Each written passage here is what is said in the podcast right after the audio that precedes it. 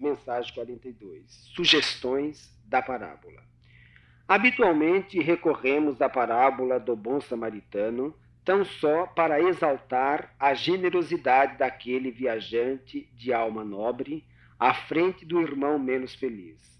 Forçoso, porém, salientar a expectativa humana com as reflexões que o companheiro tombado no infortúnio articulava de certo. Com que ansiedade aguardaria o socorro preciso? Tendo visto o sacerdote e o levita que passaram de largo, possivelmente perguntou a si mesmo de que lhe valeriam a cultura e a preparação espiritual deles se o abandonavam ao próprio desvalimento.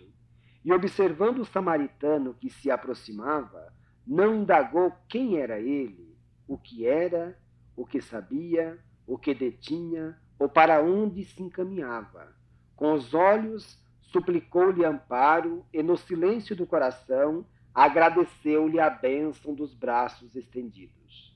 A narração de Jesus fala de dois homens evidentemente qualificados para a prestação de serviço que se deram pressa em se afastar, no resguardo das próprias conveniências, e menciona outro, completamente desconhecido, que se consagrou ao mistério da solidariedade.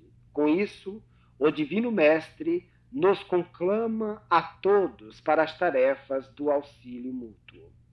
Basta, às vezes, perante os acidentados e espoliados do corpo ou da alma, formulamos escapatórias no só intuito de sonegar os tributos naturais da fraternidade. Em várias ocasiões, instados ao socorro por aqueles companheiros de experiência que sofrem muito mais que nós, repetimos displicentemente: Quem sou eu? Não presto. Sou um fardo de imperfeições, ou quem me dera poder?